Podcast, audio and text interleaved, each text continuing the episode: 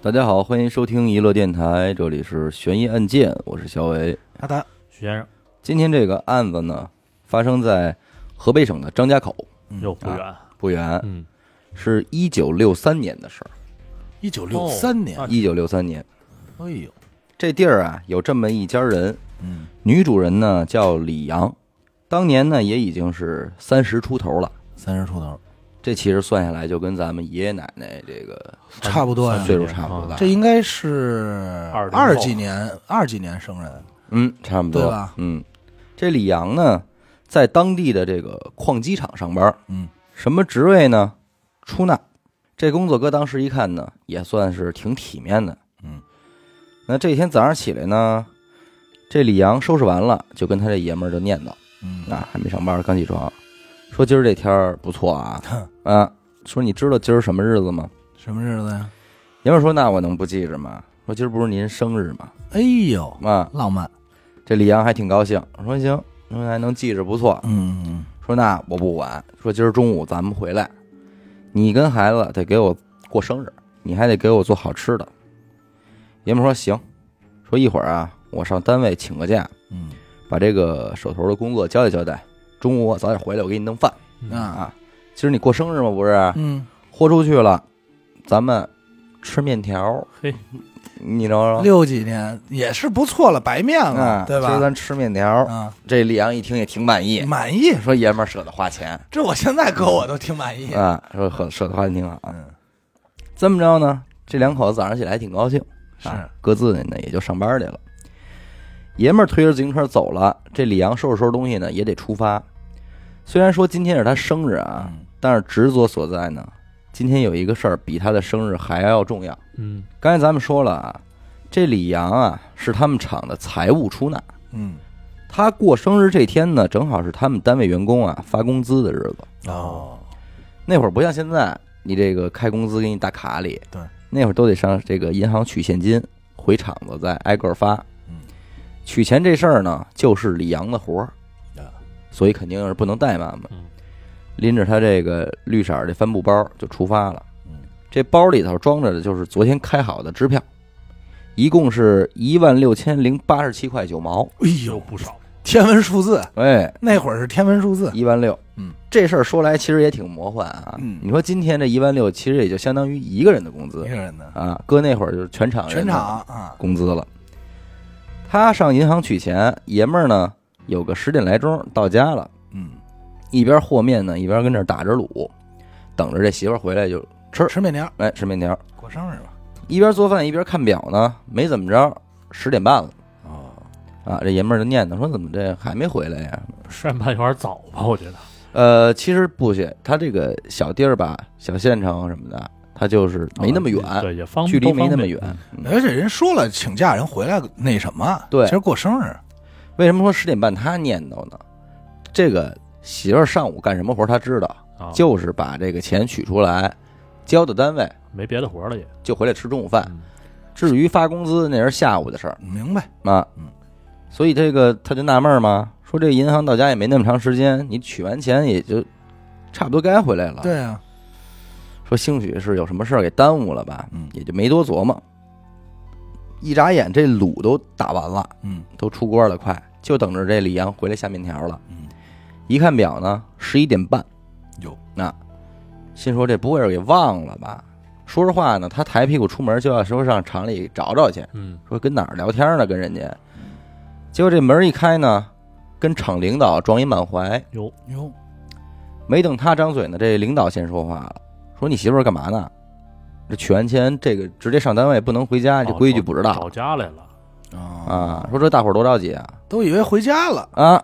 领导以为回家了，爷们儿说没跟家呀，嗯，啊，说我这正要上厂里找他去呢。这俩人一下大眼瞪小眼儿，着了急了，哦，赶紧就上单位找人，同事们啊，全都上街找去吧。撒出去找呗，先是奔了银行，嗯，银行说说来了，取完钱就走了，没耽误人家，没耽误啊。你看，爷们儿说说哟，那别是这出了车祸让车给撞了吧？嗯，怎么着的？这就有的就去医院，有的又去找找一个啊交通队满处扫听，满处扫听，嗯还是什么消息都没有。嗯，六零年那会儿嘛，他这个各地方啊都没那么多流动人口，你真是说出去咱上哪儿去，咱都得开介绍信，这咱都知道。对交通也不方啊便，其实你这个大白天丢一人，这就算是大事儿了。那肯定嗯，这好家伙，面条也甭吃了嗯，班儿也都甭上了。找人去吧。单位同事、街坊四邻，连带着这个居委会大妈，就都都出动了。一直是到晚上，一个人影都没有，还没找着，没找着，哎呦，这就才赶紧说是报了警。嗯，这警方接到报案呢，也很重视啊，作为重大案件，迅速就向上级机关做了汇报嗯啊，并且组织了这个全市的公安干警，控制了车站以及各路的这个要交通要道。其实我看这事儿的时候，我一开始特纳闷儿，丢一人至于还得向上级机关报成重大案件吗？这牵扯人多呀。不是，这里有一万块钱的事儿，对，着急的不是你这人，急的是你这一万六千块钱。嗯，一万六啊！哎，一九六三年那是全厂工人的工资啊。咱那会儿不是说过吗？嗯那个 S 诈骗案的时候，嗯那时候最多那会儿往上报骗了多少？骗了二十万，嗯，那是什么？那是天文数字，天文数字了。这是二十万分之一，嗯，二十分之一嘛，二十万分之一的。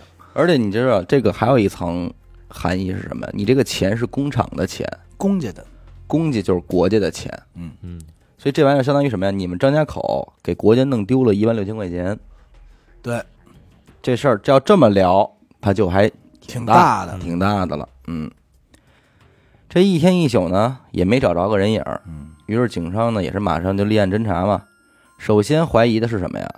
说这个李阳有可能能是携款潜逃，嗯这是第一都往都往这哎儿这是第一个怀疑啊。嗯但是经过走访之后呢，这个怀疑就基本被打消了嗯啊。按这个厂领导的话说啊，说李阳同志的工作觉悟还是挺高的嗯，啊，工作这么多年也没出过什么纰漏。应该是一老出纳了，应该回回他都就是每个月对记录他都这么拿钱要不然说也我们也不会把这个上银行取钱这么重要的工作交给他来做。要拿早拿了嘛。对，所以说这个，反正按厂领导说，我们觉得是不太可能。没错，啊而且李阳的丈夫也交代说，说出事儿当天呀、李阳也没有任何反常行为，嗯，是啊，说甚至还提出了说中午过生日想吃打卤面，还高兴呢啊，这种想法。一个被窝里睡觉的两口子啊，说他心里要有这么大一计划，还能这么淡定，这演的也忒好了吧？对啊，对吧？而且最最重要的是什么？银行柜员也反映了，说李阳取钱的时候还特意要求了，说我要多少多少的毛票，多少多少钢镚儿。啊嗯，回去好分。哎，我回厂里开工资的时候，我省得找不开钱。对，你看这就弄得很明白。对这要是要那个，这要是想携款呃携款潜逃的话，全要整的。那全要整的。那肯定越好拿越方便呀。，对呀。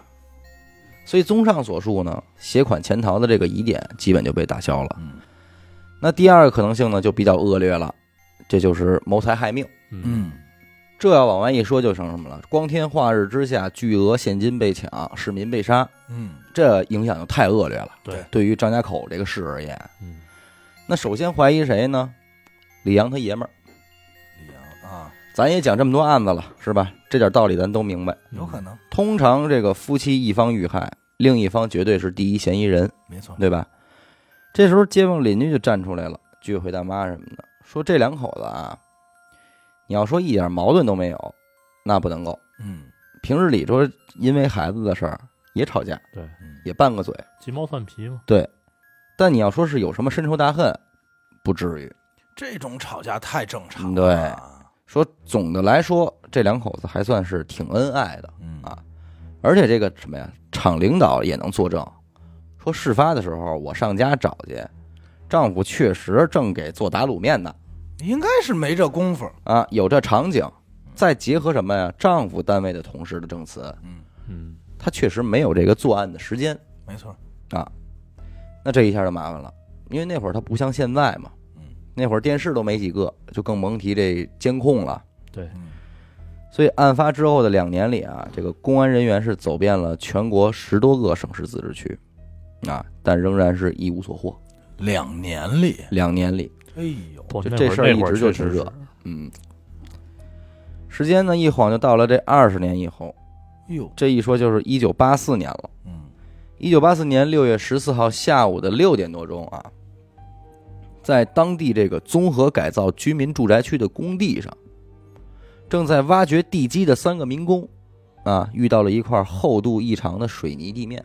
哎呦，当这个用力凿开地面之后呢，这第一铲子下去，就挖出一只带着脚骨的皮鞋。哎呀，紧接着这几铲下去呢，又挖出一颗人的头骨，这头骨还是长头发。嗯，头发还能看见？哎，这一下给这仨民工吓坏了，那肯定。赶紧招呼人就就都过来了。这一时间呢，就变成了这个里三层外三层给这边给围上这么一个局面。嗯，大家也都慌啊，议论纷纷的。这时候，围观人群中一个五十多岁大妈说话了，说：“别挖了，赶紧报警去吧。”嗯，有明白人。哎，这大妈还真有点来历，是当地居委会的一组长。啊，哎，二十多年前李阳失踪那会儿，这大妈也曾经跟着警察没少去找去。嗯那是他当时要是这个官职的话，肯定也是出出力了，对，出动了。所以这会儿挖出这么的一个东西来啊，这大妈一下啊就联想到当年这个李阳失踪这个事儿。嗯，你别说，脑子还真是挺快的。对呀、民警们接到报案之后呢，就是立即来到现场，先是让工人们把什么呀，装在拖拉机上那些个土全卸下来，嗯嗯收集出了这个所有的骨片啊，紧接着是汇报给了分局。嗯分局的两名副局长呢，也是带领着刑侦干警赶到现场，仔细检查每一块骨片。这工地的位置啊，正好是当年发生案件的重点调查区域，哦所以所有人都很警觉这个事儿。目前这个工地的施工啊，属于是拆迁行为，嗯所以刚才这个民工凿开的水泥地面啊，是之前人家家的住间的地面，自建房的那种啊，哦哎，是自己家屋里的地面。那你把尸体埋在自己房间的底下，这就太蹊跷了，对啊，对吧？而且警员发现啊，在尸体的颅骨上有严重的被击打痕迹，哦，那这就更加断定了，说这具尸体就是非正常死亡了。那肯定。嗯经过初步调查呢，原先住在这儿的人是这个当地啊，呃，物资局总务科的乔世凯这个人，这个人他们家房，而且这个乔世凯啊，还曾经因为经济犯罪被判过五年刑，啊有前科。有前科。那了解到这些情况之后呢，公安局也是当即批准对乔世凯进行收容复查。你说那会儿他就好查，其实也好查。他要是拆迁之后再后后建的，嗯，他好查哪儿对哪儿。嗯尤其你那会儿都是以平房为主嘛，对吧？所以说就是什么呀？你说这个不同时期的这个犯罪啊，今天有今天的好查道理，嗯，那会儿有那会儿的好查道理。对，那会儿虽然科技不发达，但是什么呀？人简单，人也少，外来人际人口少。也简单，对，嗯，对，没那么乱，一人一块地儿，一人一块地儿，基本你跑不出去嗯。说干就干呗，这也不能耽误着。嗯，当天晚上八点半啊，执行的干警就驱车来到了这个物资局的家属楼，嗯，准备带走这个乔世凯。结果这两名警察啊，刚走到楼道里，正上楼呢，就听见这屋里传来了一个撕心裂肺的哭声。嗯，凭直觉感觉说这事儿不对呀、那肯定。啊，俩人一对眼神儿，立马就往这屋里冲。结果这会儿屋里边也是一堆人围着了。两名警察说明来意之后呢，所有人也都傻了，啊，这个时候是一个哭的基本上没什么气儿的一女的站起来了，说乔治凯死了，哎呦，就这儿躺着呢，躺着这就是。刚死。那哭的这敢敢问也只只能是他媳妇儿了呗。这哭的这个不是别人，就是乔世凯的媳妇儿张宝珍，嗯，老乔的媳妇儿刚。死。俩人一看说他死了，这也别白来一趟啊。嗯说那您跟我们走吧，嗯，这么着就给张宝珍带回去了。这死的也太寸了。嗯，这乔世凯是怎么死的呢？这事儿是这样，他们物资局这个呀，属于是旧房改造，嗯原地回迁。啊，先是在旁边啊给他们盖了一个新楼，啊，让这帮工人啊、员工啊都搬进去之后，再给他们平时住那旧平房给拆了。拆了，然后，再重新盖。对，这乔世凯他们家也不例外。这一天呢，终于是说拆房拆到他们家原先住的这块地上了。嗯很不巧，这块地还就得打地基用，嗯得挖。也就是说，你不光是把墙推倒了就行，你还得挖地。嗯这乔世凯呢，站在新房这阳台上啊，就这么看着，啊，看着自个儿家这地。当他看见说这工人怎么刨出了骨头，怎么警察来了勘察之后，整个人在他们家就瘫了。等于他在边上那就类似于暂安处这块儿，哎，他就能看见他就能看见监视着呗，就相当于。对，整个人就瘫了，嗯，那这心理素质也确实是，坐地上什么也不行了，这赶紧后来人给搀床上去躺着了，没过多会儿自个儿干了一瓶敌敌畏，啊哦，自杀。自杀了。自杀。那与此同时呢，警方的技术人员经过化验呀，也确认了，说刨出来的这个尸骨就是当年失踪的这个李阳嗯啊。但这会儿呢，乔世凯已经死了呀，给案件调查又增加了一新难度，死无对证。死无对证啊，嗯，那你也得审审啊，只能审这张宝珍了。嗯，问他媳妇儿呗，这张宝珍在接受审讯的时候啊，先是不承认，说不知道，不知道，我什么都不知道啊，我也不知道我们家屋里边埋过死人。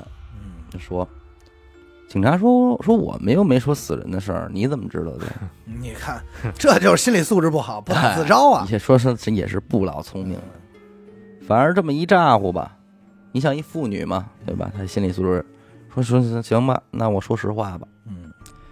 说我们家那屋里埋的呀，确实就是李阳，啊，说案发当天呢，我中午下班回家吃饭去，嗯，刚拿钥匙打开门我就看见我们家那口子正跟里屋那儿刨地呢，嚯，地上躺躺着一女的，嗯。穿的说是什么什么衣裳，穿的什么什么鞋，嗯，旁边呢还站着一帮手，我帮手是谁我也不认得，哦，还有别人，还有别人，说我吓一跳啊。嗯。紧接着我们那口子就威胁我说让我不能说，要不然就把我也宰了。嚯，啊。旁边那帮手也说了，说说我要敢汇报，连我也也得埋在这儿。就是你们这一家子都完，啊。说别的我就什么都不知道了，嗯。这下午这没事儿我赶紧我就出门，我接着上班去了。嗯等于是大概其这么样一份口供。但是这个专案组拿到供词之后呢，经过集体的分析啊，认为这份供词是假的，嗯啊，我听着感觉还挺可信的呀，挺可信的哈。嗯他们是这么分析的啊，说首先一个妇女在一个凶杀案现场啊，能否沉着冷静地记住被害者的各种衣物细节，这是一个疑点嗯啊。嗯。另一个是什么呢？你说主犯是你爷们儿，他还有一帮手，嗯。那在有帮手的情况下，你无意中闯进了凶案现场，凶手们能否允许你在现场还没处理完的时候就离开现场脱离控制？对，这不符合常理。不太哎，这对对对，这个不符合常理啊。嗯嗯而且这个女人对这个所谓帮手的描述是轻描淡写。警察问她说长什么样啊？嗯。哪儿的呀？也是，她衣服都记得住，你不可能看不她认识对这人她说不上来，嗯，一会儿说是长高个儿吧，一会儿说又说胖子吧的，嗯，她说不准。就满嘴胡沁了，已经。对，所以专案组认为这张宝珍在说谎。没说实话啊，很有可能根本就不存在这个帮手。啊，啊。那这很明显了，他就是想嫁祸他人呗，嗯给自己洗脱嫌疑。于是再次提审张宝珍。经过了长达八个小时审讯之后呢，这回张宝珍终于是如实交代了自己的犯罪经历。还挺能熬。嗯啊，这李阳呢，正是她和丈夫乔治海合谋杀害的。一块儿一块儿弄的。那这事儿怎么回事呢？这被害者李阳啊，祖籍是沧州人。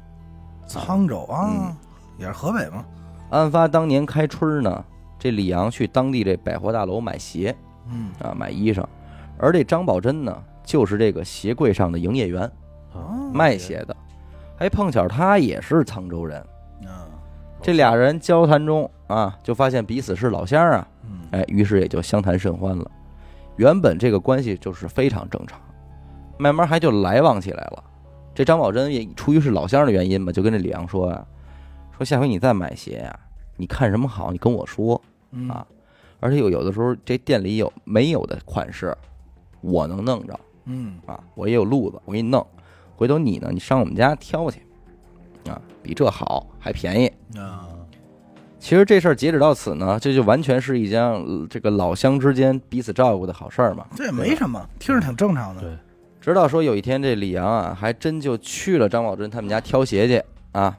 当时这张宝珍的爷们儿呢，乔治海也在家。嗯李阳买完买完鞋，他也不好说这个我抬屁股就走了。对嗯坐下聊会儿哎，，张宝珍就给沏茶倒水，仨人一块儿聊会儿天儿。这面对老乡呢，这李阳也是一点防备心都没有，哎什么都往说呗。对，就把自己厂里边说怎么给人开工资的，怎么取钱这点事儿全给人说了。交代了，哎，说者无心，听者有意。这谋财害命的事儿呢，从那天也就算是种下了啊。哦，蓄谋已久。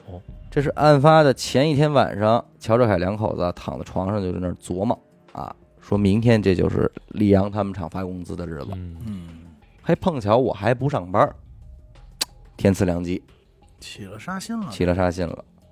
第二天呢，这乔治凯一大早出门上街了。嗯，这李阳从银行取完工资出来之后啊，在回家路上碰巧就遇见这乔治凯了。他认为是碰巧啊。啊，乔治凯说：“嘿，巧了啊！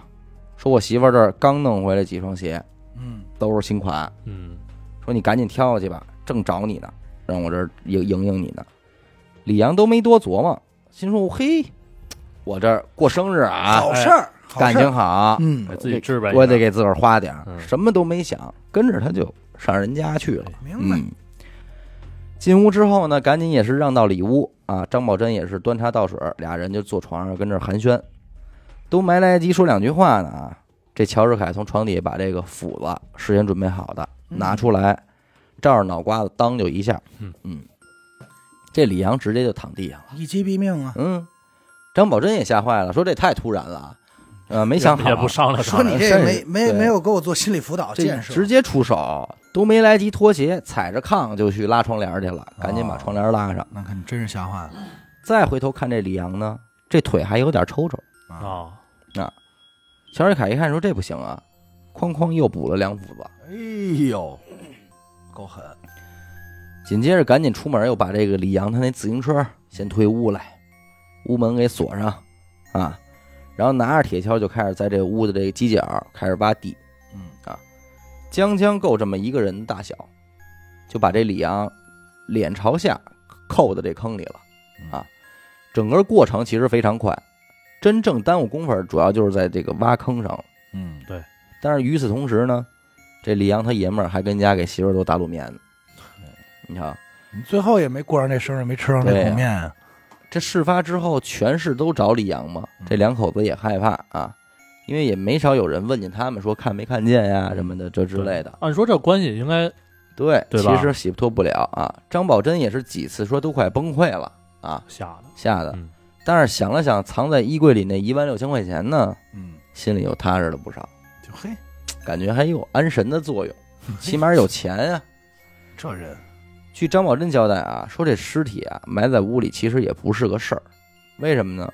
没过多长时间啊，这屋里就天天飘着这尸臭味儿，那肯定啊，嗯，每天只能靠着说点香，这喷点香薰，再撒点什么来苏水之类的这怎么个，有点像咱们这儿？那遮那个味儿，嗯，最后实在不行了啊，这才是请人过来抹的这水泥地面，哦，啊。啊，能盖住味儿哈，而且抹一层都不行，抹了两层。嗯，这钱虽然拿在手里了，俩人也没敢花。一开始，这直到是说多年之后风声过了，俩人这才敢说把这些钱拿出来，添置点家具啊，买点电器。也没敢大花。呃，其实也不小花。据说啊，儿女结婚的时候，这酒席上都是一箱一箱的茅台酒往上搬，嗯嗯，一万六啊，那个时代，一万六我其实九几年万元户多牛逼，九对那时候还不到九几年呢六几年万元户什么概念？对对啊这个万元户还是挺可怕的。就是那会儿吧，你想想，他一个工人的工资是四十，平均算高的啊，算高的啊，四十。那咱现在想的话，就是四千。咱现在一个工人的工资是四千，这也说得过去吧对？平均数嘛。那十变成千就是多俩零呗。嗯，所以其实这个一万六啊，搁过去可能搁现在就是说一百六十万，我估计不止。但对，但理论上应该是不止的啊。对，对因为那会儿工人有的还有的几块钱呢，嗯嗯嗯。那四十几十的上十元两位数的那就是大大手所以我我个人感觉啊，千万到不了，嗯，但是大几百万搁今天应该是有了的，有，肯嗯，定有。肯定有了。所以说这俩人这个这个说是谋财害命啊，也是说实话也是真谋着了，谋着了，啊在那个时代谋着了吧？嗯。但是你这个哎不好说，因为那会儿其实人际关系简单，嗯对交朋友什么的也都也都痛快，嗯，不像现在说人和人还隔着呢，防着点防着点儿没有。嗯，那会儿人都单纯。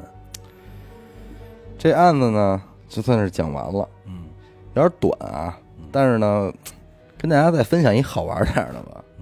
嗯，我这两天看别的案的时候，我看见一强奸案，还挺屌的。我为什么那么高兴啊？哎，不不不，咱得谴责着说啊。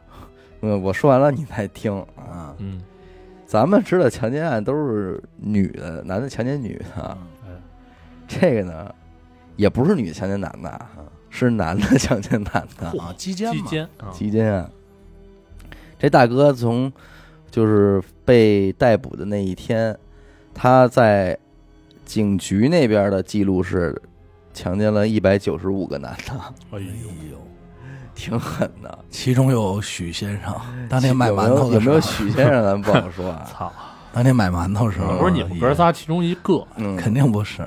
这大哥特逗，在英国犯的案，嗯。然后是他的乐趣是什么？就是他的乐趣不是说我只要和男性发生性关系就可以，嗯，他的乐趣是，咱们他们管那叫什么？叫做喜欢玩儿这个握力器握力器啊，就是想把直的变成弯的。哦，想着那种过程，哎，他觉得他去强奸一个直男更有快感，哎呦，听着真危险，我后背直冒凉汗。多可怕！你说这哎呦，这个，太可怕了。我我真看过这个，哎，我之前还想说一说这案子，是不是？嗯，那你有心里有结，有那心结。你说说吧，许梦，你当时是怎么接受这件事儿的？呃接受什么接受？啊，嗯，回有机会这我详细的说，这话说来也是有心结。你知道人大哥采取的什么方案？因为我看了一眼，嗯，整个这个人凶手的这个，咱们说凶手啊，犯罪嫌疑人的这个体貌，正常人就我这样，对啊是不是戴这么瘦啊戴眼镜儿哎，对，啊？那我这是没知道了。我说就我这样，我说他这怎么干人家呀？他这这体力上或者说是搬不动人家，他也搬不动人家。后来你知道人怎么玩的吗？人家玩的是捡尸，啊哎，哦，他好像还家里还挺有底儿的，呃，是他为了这事儿玩这事儿，他去的英国嘛？不是，是他们家背景啊，是吗？啊，那咱不家庭清楚了。赫了又。对，哎挺有底儿的。每天到差不多到了这个夜里啊一两点钟，嗯，人家就出发了，捡尸去。捯饬的喷儿啪的，就专找那街上或者酒吧门口那个喝的差不多的那个男的。啊，有可能人家说了，有的是说是喝多了不省人事了，那他就直接往家扛；有的说什么朋友这个没没出来呢，自己手机又没电了，他就邀请人家上他家充电，甚至说你在我们家再喝会儿，反正整个手法非常简单啊，基本上就是你一进屋给你倒杯水，水里就是安眠药，也没别的，就是也没别的。等你这喝的差不多着了之后呢，他就开始动手，出活儿。动手。啊，一玩玩一宿那种，一玩玩一宿，哎呀，然后最后呢，人给你穿上，穿上知道。你也不知道，你也什么都不清楚。完了说，等他睁眼了呢，他还得埋怨你说，我这好心收留，你怎么把我们家弄这么乱啊，什么什么的。一生气，这帮人宿醉。哎，宿醉未醒，也觉得挺过意不去。对，呃，对对，对不起，对不起，就走了。那我想知道大哥是怎么被发现的？而且你想，你一男的，你在一另外男生家里边留宿一宿吧，你比较担心的是自己腰子是不是没了？你怎么你也想不到这块儿去。对，即便说自己感觉身体是有点不适吧，也觉得也都不往那边想。对，而且人家据交代啊，这哥们儿从来不带套哎呦，啊，而且说是这一百九十五人，你知道是怎么来的吗？是有视频的，啊是一百九十五人。嗯不计其数了。那没有视频就不好说了。有还有呢好几次了，对吧？嗯，这呃好几次，那可能就是上瘾了，有点儿。不是人家这他这属于迷奸呀，上不上瘾被害者不知道啊也。呃，是啊，肯定是不知道。但是我我记得好像是他会以这些什么视频去要挟着这种受害人，嗯，然后再再玩哦，还有这出呢，啊，好像是我记得是怎么怎么被发现的呢？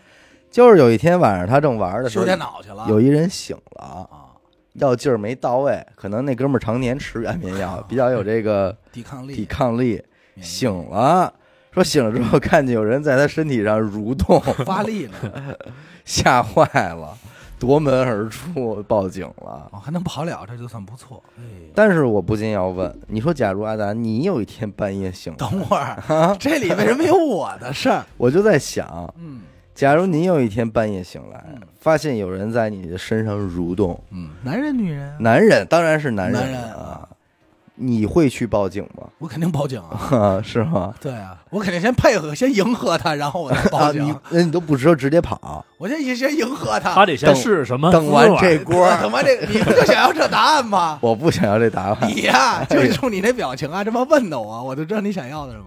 不不不不不，我当年啊，确实有一回啊，哎呦，喝多了，说实话，哎呦喝多了，住在小伟家，啊，有这事儿吧？啊，你还得喝多了住我们家。跟我说第二天排练嘛，那那会儿你是不是还报号张艺金的呢？那会儿报号张艺金的是 时候，吧？喝多了去你家住的嘛。第二天反正我也觉得浑身有点不得劲儿起来，嗯，我看他可挺高兴。你看，所以我说那说之后啊，他就开始吃褪黑素，就开始是防着防着他了。不是，我说他其实那会儿还有点量。啊。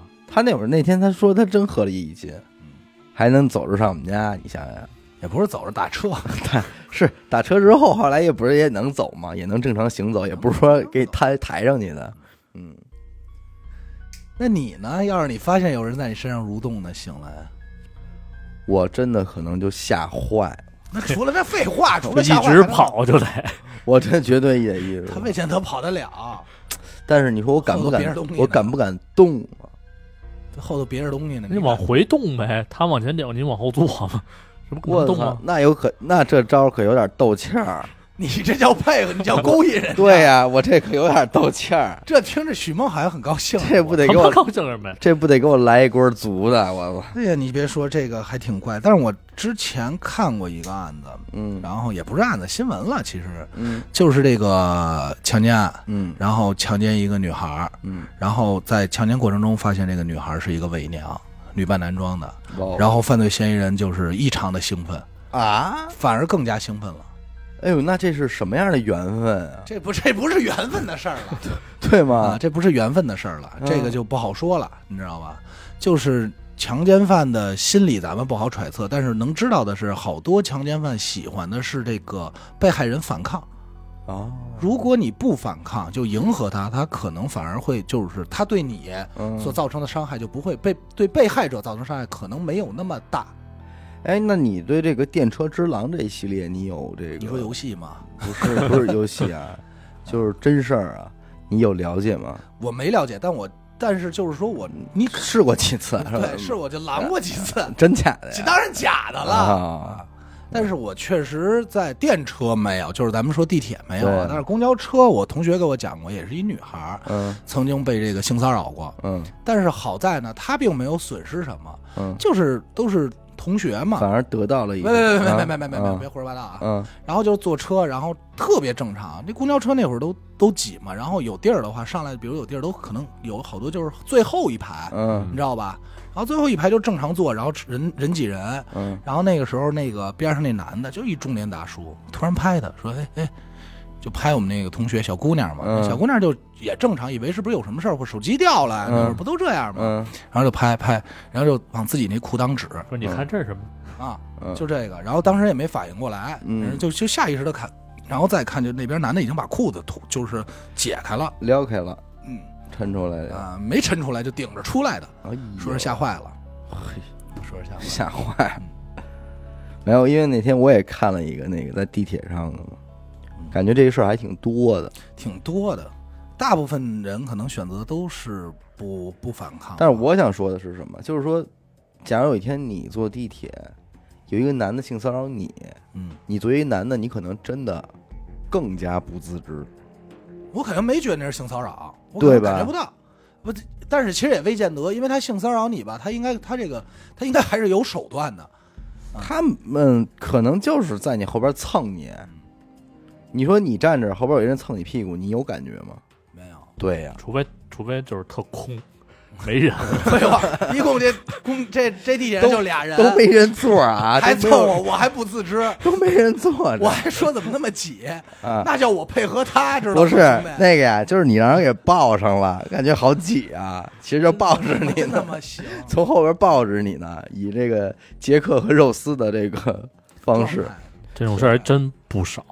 怎么我我是我没有没有，就是不是是男的对女的，就是我你说你说那蹭蹭都是太简单那种，太初级了。对太初级，就直接滋的。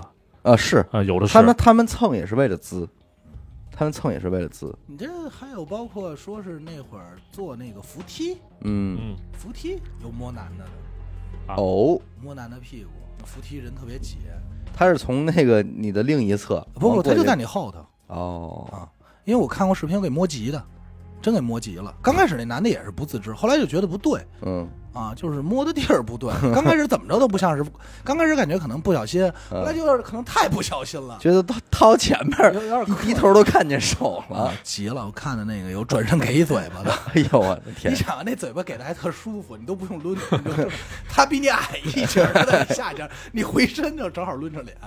有我的天呀！也有那个在对面扶梯下来的时候，突然拉你一下手，就就恶心你一下。所以我就是说什么呀？真是想提醒广大男性啊，你们也有可能被被人滋，也有可能在宿醉未醒之际啊被人捡尸，这个事儿死狗嘛，死狗。所以我觉得咱们其实咱们电台的人基本上不太可能会发生这种情况，因为咱们不喝 酒。哎，你说呀，王子轩要是在路边上喝多了，有可能让人捡走啊。有可能，有可能。但是就是你，但是你说你刚才你说的那个犯罪嫌疑人那一点，其实我不太能理解。他的乐趣是在于把这个直男变弯，对，可是他又是迷奸，他怎么能把直男变弯呢？所以就是我说我的记忆点当中那个，嗯我拿视频给你看，你啊就是被我奸了，哦，然后你去感受自己心理变化。那他这个风险太大了。我是觉得他就是说，从他而言，他觉得他只要是强上了一个直男，嗯，他就觉得是赚到了。啊，就自己心里感受。就是在我面前，你们不分曲直嗯，啊，曲直不分，就是嗯你说的随便，嗯我随便趟。不过好多都说，如果真的碰见了强奸犯啊，就是你真的反抗不了的情况下，就是你迎合他，并且劝说他戴套嘛，嗯，就戴安全套。你因为你反抗不了嘛。是。那如果是男的呢？你会劝说他吗？我操！我真得看我打你随身的跑不了不带跑不了，什么套啊？啊，我也不至于随身的程度。我也不随身啊，谁随身带这玩意儿？反正有人会随身的。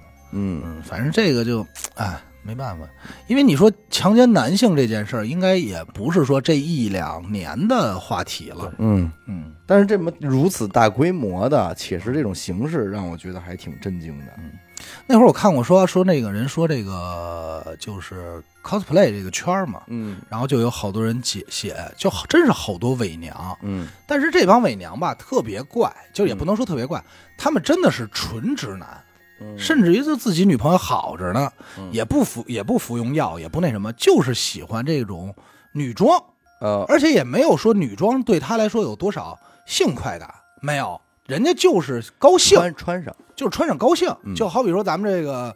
比如我也没法形容，就好比说咱们喜欢炸金花一样，这嗯。可能就是人家一个兴趣点。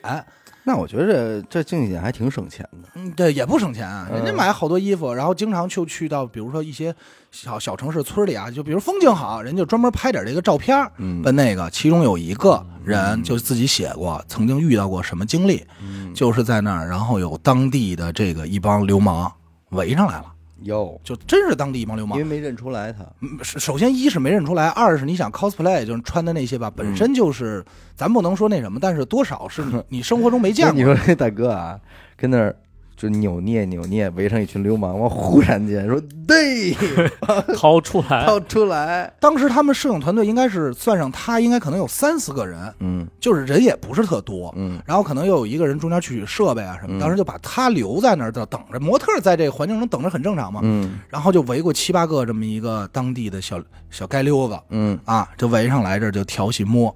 嗯，当时这个人摸摸摸东西了不是，当时这个人呢也是非常害怕，啊，他他当时因为到那个时候吧，他不知道自己是该暴露还是不该暴露了其。实我刚才就想这一点，如果你不暴露，人没没准拿拿你当一女的给摸了，给玩了因因。为人家说的话是什么呀？人说的是晚上陪我们喝酒去啊，你在这嗯自己都没，就是这话，邀请喝酒。你要暴，当时他就说，我觉得他这心态还挺真实，就是他不知道自己该暴露还是不该暴露了。对哦，他要暴露了，没准就歇他一顿，对，就。生气了，急了，说嗯他妈的你是不是有病？骗我怎么着了？嗯不暴露呢？你说他就忍着，他想我一老爷们儿，当时想的也是我一老爷们儿能吃什么亏啊？嗯你知道吗？嗯确实长得就是后来还这个网上还有他自己拍的这些照片，确实你修完你看看不出出来嗯真看真不是挺能看出来的。嗯然后这帮人就上手了，嗯，上手以后呢，带头这大哥就摸着东西了，哟，真是发现了，他就害怕，他就要跑，然后这帮大哥就高兴了。啊，他那种高兴，你就就是，我都形容不上来。他当时他具体人家心态怎么写没写啊？嗯最后是有几个摄影师啊，怎么给给救出来了，就吓唬把他们让人就是给吓唬走了。嗯，但是当时那帮人是高兴了，嘿，你明白吗？就是你就不明白人家的那种兽欲是是从哪儿来的了，你瞧瞧，这就不好说了。但是确实是奔着她是一女孩去的，这是还不好揣测了，我刚才想一场景啊，嗯带头大哥一看又摸着东西了，嗯说：“哎，你这是要给哥剔牙呀哎呀，给他剔，你不是是你知道这就是你说不是？哎，嗯我知道了，你说他会不会以为他加了一个假的？不？”是不至就是于吧？人家就已经话说说，呵，还是个带把儿的，就这话就有了，就知道了是、哦知道是男的，然后就就跟那个当时我跟你讲，咱们之前我跟你说那个强奸犯发强奸一个伪娘，后来发现是男的，反而惊醒了，他还真不是说是一弯的。就是那哥们儿真不是奔着强奸男的去的，要不他不会上来就逮一个女孩儿。我觉得这种心理就是有有点那种，就是突破一层障碍之后，说发现新大陆了，我想试试，嗯，就是想试。有可能，反而就更加兴奋，就是他那种施暴心会更强，对，哦，你明？白吗？就以旧以旧了，，对，就是就是我不好揣测，但是咱们去想，就好比说，就好比这个你说的这个犯人的心态是一样的。嗯一个女孩本身就是弱势，就会弱一点，然后你你去占，你去征服她，嗯，感觉这种征服心理，作为征服心理，感觉会弱一些。就是，但是如果你是一男的，他再把你，你要再把一男的征服了，嗯对吧？嗯那这种征服心理咱们就不好揣测了。嗯，说这种情况不少见，就是发现对方是一个同性以后，反而施暴心态更强的这种，其实并不少见。瞅瞅多所以说那帮那那帮 cos 圈的伪娘们也属于高危职业。嗯，嗯，说这种事不少发生。挺危险。行吧，感谢您收听娱乐电台啊，这里是悬疑案件啊。我们的节目呢会在每周一周四的零点进行更新，关注微信公众号“娱乐 FM”，扫码加入微信听众群。我是小伟，好的，学生，我们下期再见。再见。